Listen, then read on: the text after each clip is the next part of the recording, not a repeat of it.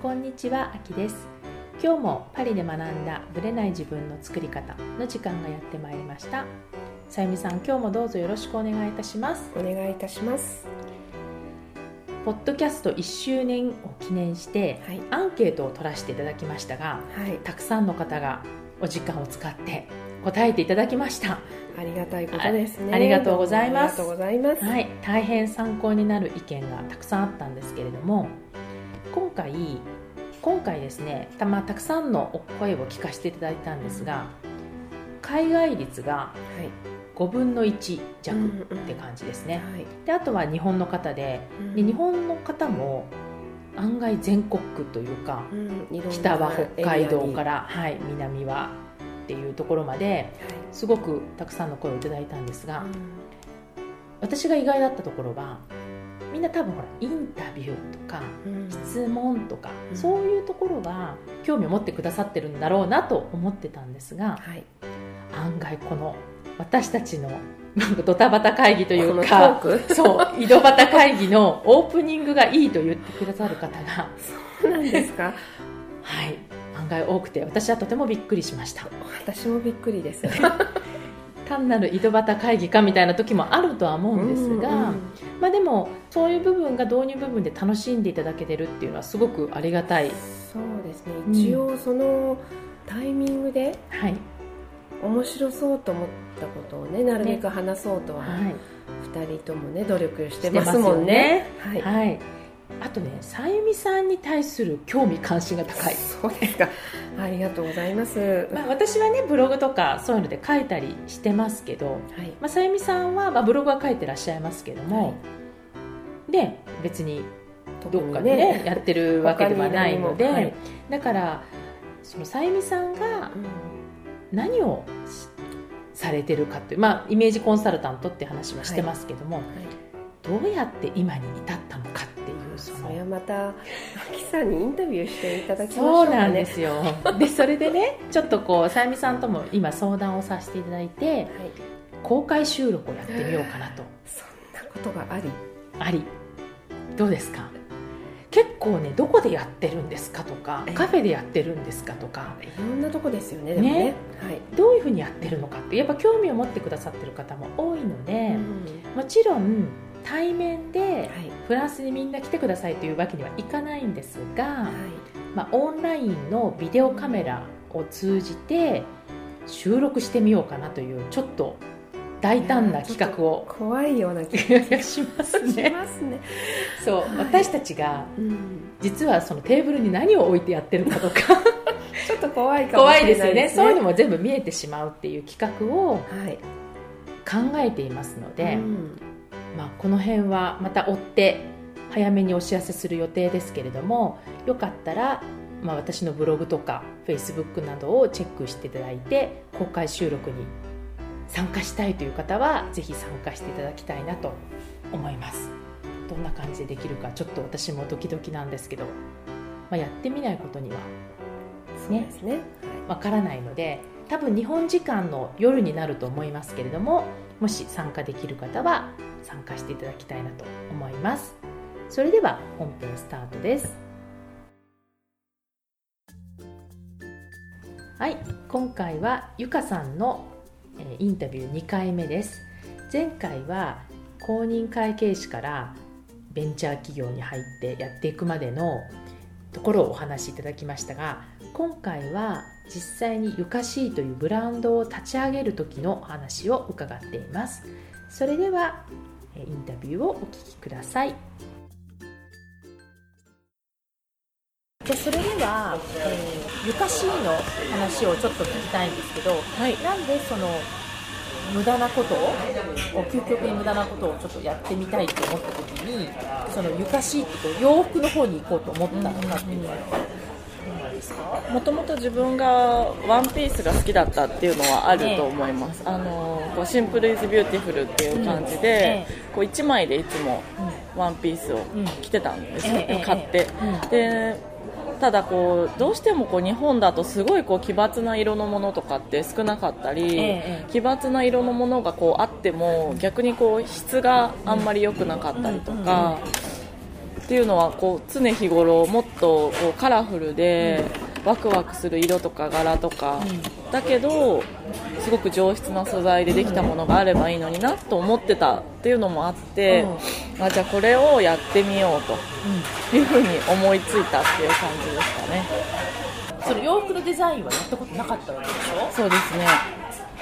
洋服のデザインっていうのはじゃあやってみようって言った時にまあ、はい。一応何にもないじゃないですか。そうです。何にもなかったですね。そうどういうふうにスタートしてったんですか？なんかその時やっぱりいろんな人に周りでこう周りの人に話したらやっぱりまずファッションの学校に行くべきだってみんなに言われたんですね、でもその時の私がもうやりたいっていう熱量が学校行ってる12年の間になくなっちゃうと思ったんですよ、でそのやりたいとか今だって思った時の突破力って私はすごく大事にしてるんですけど、ええ日頃から。こう今これだって思った時にやっぱりやらないと、その時のこう熱が冷めちゃうし、そんなことしたら人生終わっちゃうと思うんですよ、死んじゃう。うん。だからもうそんな学校行ってる暇があったらやりながら、うん。走りながらん。考えて勉強していけばいいし、うん。そんな学校行ったところで完璧なものなんてできないんだし、そもそも自分がやろうとしていることって新しいことだから、まあ、そういうブレーンを集めて、そういう知識がある人を集めて教えてもらいつつやればいいんじゃないかって思って、もうとにかくメンバーを集めようというところが最初でしたね。メンバーっていうのは例えばどういう人たちを集めたんですか？えっと、幼児山本のそういうブランディングとか PR をやっていた方と、ええ。まあ、結果的に集まったのはその方と、あとはあのー星野ひろ子のパターンナーをされてた方と、うん。まあ、あとはあのいろんなブランドのそういう制作、製造というか生産ですね、でまあデザイナーは私なので、あのそうコンセプト作ったりする人と、やっぱりその生産するところはそのパターンナーの人は越野ひろ子のパターン、元いたパターンナーさんと,、えっとそうですね、そういう記事を作っていた方と、3人だから私入れて4人で立ち上げたんですなけどね。はい、その人たちはもともとご存知だったの？いや知らなかったんですよ。どうやってこう？もうだからありとあらゆる人にうん。こんなことやりたくて、もう絶対これをやりたいんだという熱意を持って喋っていった結果、うん。いろんな人をこう紹介していただいて、でまたその紹介の紹介とかいうところでたまたま揃ってきたっていうだからもう自分がアンテナを張るし常に言ってたので、じゃあこんな人いるよ会ってみるとか、だから会った人で言ったら100人以上会ってると思いますよ。そういう人の中でこの人だっていう人を3人うん集めて、でも力貸してくださいって最初もう、お金なし。金なしですよね。コネなしコネないし。し経験なしみたいな、うんそうですよね。もう全てなしみたいなでもまあ最低限の立ち上げ資金は自分が、そのまあ、他のね仕事で、あ貯金があったのでもうその貯金を全て投げ打って。もうすっからかんになりましたけど。だからその資金はもうこれしかないけど、まだ月額いくらぐらいで、とりあえず、まあ、1年、まあ、半年とかかな、うん。いやちょっと力を貸してもらえませんかって言って。その熱量に応えてくれた人たちそうですね。ががその3人いて、うんでもでもその後喧嘩とかもすごいしましたよ。だからその3人の方たちとは、はい。ですよねやっぱり。はい。一緒にやっていく上で、そうですね。で私が一番経験がないのでなのにトップじゃないですか。そうですよね。なのでもうみんなはだからあなたは経験がないからそうなんだよって話にもなりますし、どうやってうまくこうやっていったんですか？全然うまくはもうだから熱量だけでした。思いと。こういうふうにやりたいんですっていうでじゃあその立ち上げから1回目の、まあ、コレコレクションっていうのかな？なんかその一そうですね。つのラインができたのはどれぐらい？立ち上げからちょうどうーんどんくらいかな？1年ぐらいですかね。1年ぐらいで完成したのまず1回目のラインが自分が思いついてから1年ぐらい思いついてからもう決心やるって決めてから決めてから。1年ぐらいですけどそのメンバーが集まってからあと半年ぐらいか半もしれない年ぐらいでやったんだ、はい。でその作った後、はい。どういう展開にしようっていうのはどういうふうに考えてたんですかその時。その時やっぱりもうとりあえず展示会に出してまあ、日本の記事なんですね、ええその和紙をテーマにしている日本の、まあ、あの生地なので、そういうものをこう世界に出していきたいなと思ったんで、海外のバイヤーさんに見てほしいなとかももちろん国内でも百貨店とかセレクトショップのバイヤーさんに見ていただいて、っていう感じですかね。でどういうふうにやろうと思ったんですか？まず展示会をやるまず展示会をやって展示会にはそもそもいろんなバイヤーさんがいらっしゃるので、その展示会を、えっと、パリと、なのでパリと台湾と日本とでやったんですよ、最初、はい、なんでパリを選んだのパリはなんかやっぱりファッションってパリコレもあるし、一度見といた方がいいよっていうのはいろんな人に言われてたので、そうこう思ってた時にちょっとそういう、まあ、展示会の声がかかったので、じゃあ出てみようかなっていう感じで、もうそのその時も勢いがすごい あるので、うん。もう全部やってみようみたいな感じでした、やれることは全部やれることはもう全部やろうと思ってでパリと、まあ、でもパリはそうですね、まあ、結果的にはちょっと、あのやっぱ体型がちょっとうちワンサイズなので、ええ。パリの方だとちょっとあの大きい方とかもいらっしゃるし、うんうんうんどっちかというとやっぱアジアの体型に作ってるのでこう、うん。胸がある方だとちょっとあんまり似合わなかったりっていうのもあったので、結果的にはその台湾とか日本の方がまあ商売という意味では結びついたんですけど、うん。やっぱその体型的な違いっていうのがやっぱ大きかったのもあると思うんですそうですね、まあうん。はい。やってみた1回目の展示会、まあ、台湾と日本を含めてなんだけど、はい。やってみてどうでした？この1回目のコレクションとして出した時のその自分なりの満足感というか達成度というか。いやすごいありましたね、やっぱり。なんか思ったよりも反応も良くて、えすぐいろんな百貨店でうん。ポップアップショップとかやらせていただいたりとか、海外のセレクトショップでも3軒ぐらい、海外でどこ？えっと、台湾とシンガポール。へでもこう販売が決まったりとかか思ったよりも、ま今までやっぱ世世の中にないものなので、そのニーズから逆算していないので、まあ絵を描いてるようなもののような服なのでやっぱりそれ面白いと思っていただけたかなとは思いそます。のゆかしいの,、はい。その絵っていうかコンセプトが、はい。そのいわゆる、まあ、マーケティング的な発想とは全く違うアート的な感じで出してるからそこが逆に面白いと思ってもらえたそうですね、なるほどねでそれからはどんな感じでどんなペースで続けていったんですか、それからはやっぱりあの日本のそういう百貨店、京都とかええ。大阪とかえ東京、そう新宿伊勢丹とか松屋さんとかそういろんなえ恵比寿の三越さんとかいろんなこう日本の百貨店での1週間とか2週間の限定ショップをやってくださいっていうお話をいただいてそれをまあコンスタントにやってる年どれぐらいやってらっしゃったの？年67回ぐらいだったと思った。でその度にまた新しいのを作ったりとか？あちょっとずつこう新しいものを加えたり人気があるものは増産したりとかしながらっていう感じですね。どうですか？その自分の熱量その一一番最初に立ち上げようと思った時からこう12年経ってそうです自ね分の熱量とかそのアートを実際にね無駄なものをっていうのをやってみたっていう。自やっぱり今も少し冷静にはその当時よりはなっていますけど、やっぱり服が売れた売れる時うんとか、まあ、着てくれる時うんはすっごく嬉しいですね、うん。もうゼロからうん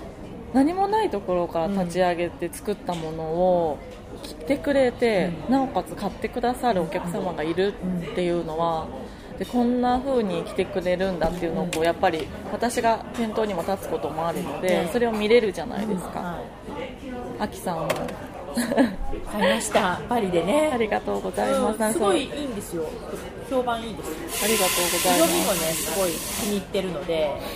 ありがとうございます。シルクですよねはい、シルクです。全部シルクなんですか？いや、シルクだったり、これはカシミヤだったりとか、あとは綿もあります。じゃあそのシーズンに合わせてそうですね。その冬物にはカシミヤで対応したり、はい。っていう感じでやってるんでそうですね。ね面白いですね。今はどうやってそのベンチャーの企業の経営とそのゆかしをうまく両立させてるんですよ。正直あのベンチャーの方が忙しくって、うん、ゆかしのちょっと時間を取れ取りづらい時もあったんですけど、うん、今またちょっと少し落ち着いてきたので、うん、えー、まあ、合間を縫ってこうデザインをしたり、服を作ったり、えーと、ポップアップショップをやったり。しているけど、まあ、日常的にはベンチャーのその経営をしている時間の方が圧倒的に長いかなとは思います。でその時間の中で、デザインとかそっちのゆかしのことを考えてる時間っていうのはゆかさんにとってどういう時間なんですか？なんかこう右脳と左脳と両方使える感覚が、うん、やっぱり普段のベンチャーのその仕事はもうほとんど左脳なので、ねえー、まあ、ただまあやっぱりビジネスなのでこうひらめきとかアイディアとかそういうのは必要なんですけど、どっちかというとやっぱり左脳をゴリゴリ使ってる感じなんですけど、こう脳の全然違う部分を使えるというか。でこう切り替えがちょっと大変なんですね、やっぱこう仕事の合間にデザインとかはできないので、1回デザインしたければもう右脳のスイッチを入れるまでに結構時間がかかるのでじゃその時間を取らないと。そうなんですよね。そこはちょっと今課題というか、同じようにこう同じようにはできないので、うん、そこはちょっとなんかこう難しいところですね、切り替えがなかなか。これからはどんなふうになんかご自身の展望とかってありますか？なんかよかしはやっぱりマイペースに、半分趣味みたいなものなので、やっぱこうお金とか利益とかそういうのを追求しない、まあ、してないわけじゃないけど、そんなに最重要視してないので、自分のペースでやっぱりやっていくので、作りたいものを作りたい時に作って。それをいいと思ってくださるお客様だけが買ってくださるっていうような感じで。いいのかなっていう、まあ、マイペースにやっていきたいな、まあ、アートなんですねまさに。そうですね、ね、そうですね。で、まあ、ベンチャーの方はやっぱりビジネスなので、社員の方もたくさんいらっしゃるし、ちゃんと利益を出していかなくちゃいけないのでそこは自分の役目をこう果たしていけたらなっていうところです、はいご自身のなんか仕事をしていくとか,、まあ、なんか何かをやりたいと思った時にやるときでも何でもいいんですけどなんかポリシーってあります？ここはなんか譲れないっていうかこだわってるところ？楽しむことですかね。楽しむ？楽しむ。はどういうこと？を楽しむって。なんか人生も短いと思っていてなんか終わっちゃうという間に死んじゃうと思うんですよね、うん、なのでなんかもうつまんなくって、もちろん楽しいって言っても辛いことも間にはあるんだけれども、トータルして楽しいと思ってることじゃないんだったらやめた方がいいと思うんですよ、仕事でも何でも、なので、まあ辛いっていうことももちろんあるけど、インクルードして楽しいかどうかっていうので仕事を決めたりしてるっていうのは自分は大事にしてることだと思います、結構じゃあ最初の頃からそれは意識してるっていうか意識か無意識か分かんないけど。でもそうですね。20, 20代中盤ぐらいの時に一回ちょっと体をあの壊しちゃって、うんええ、ちょっと手術をしたことがあったんですね。なのでその時にこうやっぱりそれを痛感しましたね。えそれはあの1日16時間働いてた頃の後っていう感じそれは16時間の前ですね。前だったんですね、はいはい、ああそうですか。それで楽しいことっていうのを意識し始めてもう好きなところにもう特化していったそうですね自分の性格的なもので、はい、なんかこうなんかやる時の原動力になってる特徴とかってあります？原動力ですか、うん、まあでもその経営の方のそのベンチャーだったらやっぱ社長さんへの愛ですかね、うん、この社長さんがどういう思いでその会社を立ち上げて、社員の方を雇われて、でお客様にこんなサービスをやって世の中をこうやって良くしたいという思いで必ずあの、まあ、そうじゃない社長さんもいらっしゃるかもしれないですけど私が関わっている会社の社長さんはそういう思いで立ち上げられているのでそうですね。そういう思いで会社を作ろうと思っているその思いに自分もこう人生を重ね合わせてるっていうところが原動力ですかね。ぱその社長さんを助けたいということは変わってないんだよね。そうですね。それは自分がすごく役に立ってる立てることだと思うので、うん得意なことでもあるし。得意なことでもあるしすごくそれが役に立っている、まあ、そういう、まあ、なんか才能才能っていうか自分がすごい才能あるっていう意味じゃないけれども、あのそういうものを神様から頂いているので、それをこう使って貢献しししなくちゃっていう思いもありますね。その才能っていつ分かりましただからそれは親が結構見出してくれたものはあると思います、そのだから才能っていうのもそうだ数学がたまたま得意とか、論理的にこう考える思考が得意とか、なんかそういうのは親が見てて、私はできることって当たり前なので別に、みんなもできると私は思ってたんですけど、そういう才能ってすごい、あなただけが持ってるものだよっていうのを親が見つけてくれた、すごくこういつも頭の中が整理されてて、次何をやればいいのかとか、今自体は何が問題で、何はいいとこで何は結構リスクなのかとか、そういうのが子供の頃からきちんとこう整理できるっていうのが才能だと思わなかったんですけど、親がそう言ってくれたので、あそっかっていう感じ。なるほどね。今も一日どれぐらい働いてらっしゃいます？今はもう落ち着いてきたので本当に8時間ぐらいですね、あうんうん。じゃあ16時間の生活をちょっと卒業されて。そうですね。土日も休めてますね。今はどんな感じで、こうなんていうのかな。自分の生活を楽しんでらっしゃるというか。今はなんかやっぱり健康？あ楽しく生きるためには、やっぱり健康ってすごい大事だなと思うので、なんかそういう健康についての今知識をいろいろ習得したり、こう体験したりしながら過ごしてますね。ねうん。なんかそれをまたいつか別の形でビジネスにしたりするってことも考えてらっしゃるんですか？そうですね。なんかビジネスにしたできたら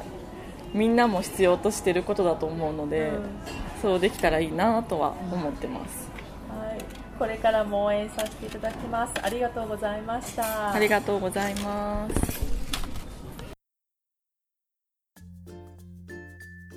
はい、2回目のゆかさんのインタビューでしたがそのブランドを立ち上げてからの話を伺いましたけど、さゆみさんの印象はどんな感じでしたか、うん私が、あのーすごく印象に残った残ったのが、100人以上のね、うん。方にお会いして、まあ、あの彼女の熱意をね、お話ししたと、うん。こういうことをやりたいんだということを探しあのお話しした後に結局3人の方を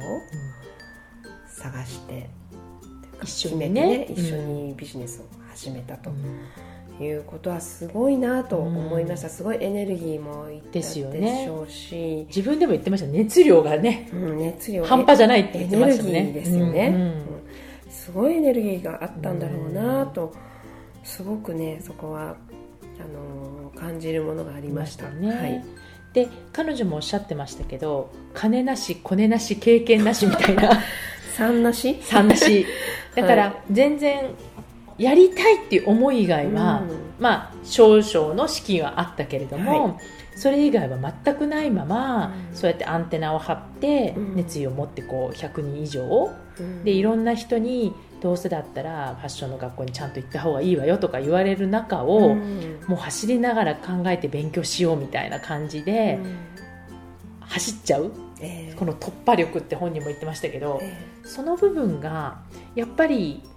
本当に何かを達成する人ってこういう感じなんだろうなっていうのをー思いましたね。うんうんうんみんな考えちゃうじゃないですか。まずデザイナーになるためにははい。それなりの勉強をして技術力を身につける。うん。で、まあ、それを資格を取るっていうのもあるけどそうじゃなきゃいけないと思っちゃうけ一ど個一個全部クリアしないとそこにはいけないっていう思い込みみたいなね、うん。あると思うんですが、はい。彼女の中ではうそんなことやると人生終わっちゃうみたいな人生短いっておっしゃってましたね。おっしゃってましたよね。だからそこをもう走りながらそのできる人の力を借りてやろうっていうところがそこでちゃんと探してきましたもんね。ねそこがすごいなっていうところでしたね、うん、あとやっぱりその楽しむっていうこともおっしゃってましたけども、うん、やっぱり辛いっていうことも含めて自分が楽しめるかどうかっていうのをすごい大事にしてるっていうのは、やっぱり自分なりのこうポリシーを持っているところは優香さんらしいなっていう感じがしましたね、ね、せっかくねあのやるんだったら人生もビジネスも楽しんだ方がずっといいと思いますよね。うんね、それはすごくわかります、うんうん彼女ね結構はっきりしてるなと思ったんですよ。言い方とかも、例えば柔らかい雰囲気でおっしゃってるんだけど、えートータルで楽しくなかったらやめた方がいいとか、結構はっきり潔い潔いんですよ。そう。なんですよ。そうそれは私もすごく覚えてます、うん、だからやるって決めたらやるし、うん、やらないと決めたらもうやらないみたいな。なんかその辺のはっきりしてるところが彼女のこうエネルギー源っていうか、うん、何かを達成するパワーにもつながってんのかなっていう感じがしましたね。はいとは私すごく印象に残っているのが右脳と左脳の切り替え、うん、スイッチの話でしたね、はい。うん、あのベンチャーの仕事はどちらかというと左脳左脳。だけど、彼女のそのお洋服、うん、えっと、ゆかしいのブランドの方に関しては右脳、うん、デザインですよね、うん、その辺りをうまくこう切り替えてまたそこも楽しまれてるのかなっていう感じが、ですよね、はい、しました両方できるっていうのはすごいですけどね、うん、でまあそうやってスイッチをこう持つことで彼女は彼女でこういい切り替えになってるんでしょうね、多分。没頭できるのかもしれないですよね、はい、はい、彼女のブランドゆかしいのポップアップショップは5月31日から6月5日松屋銀座で。で6月7日から6月13日は京都の高島屋で行っていますのでもしお近くの方は覗きに行ってみてください。また来月も素敵なゲストをお迎えしたいと思います。ありがとうございました。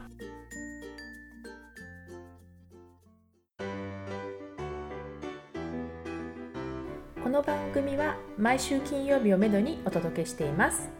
確実にお届けするための方法として iTunes や Podcast のアプリの購読ボタンを押していただければ自動的に配信されますのでぜひ購読のボタンを押してください。また皆様からの質問感想をお待ちしています。パリプロジェクトで検索していただきそちらのお問い合わせからポッドキャストを選んでいただき質問や感想を送ってください。どしどしご応募お待ちしています。また来週のパリから学んだブレない自分の作り方をどうぞお楽しみに。さゆみさんありがとうございました。ありがとうございました。秋でした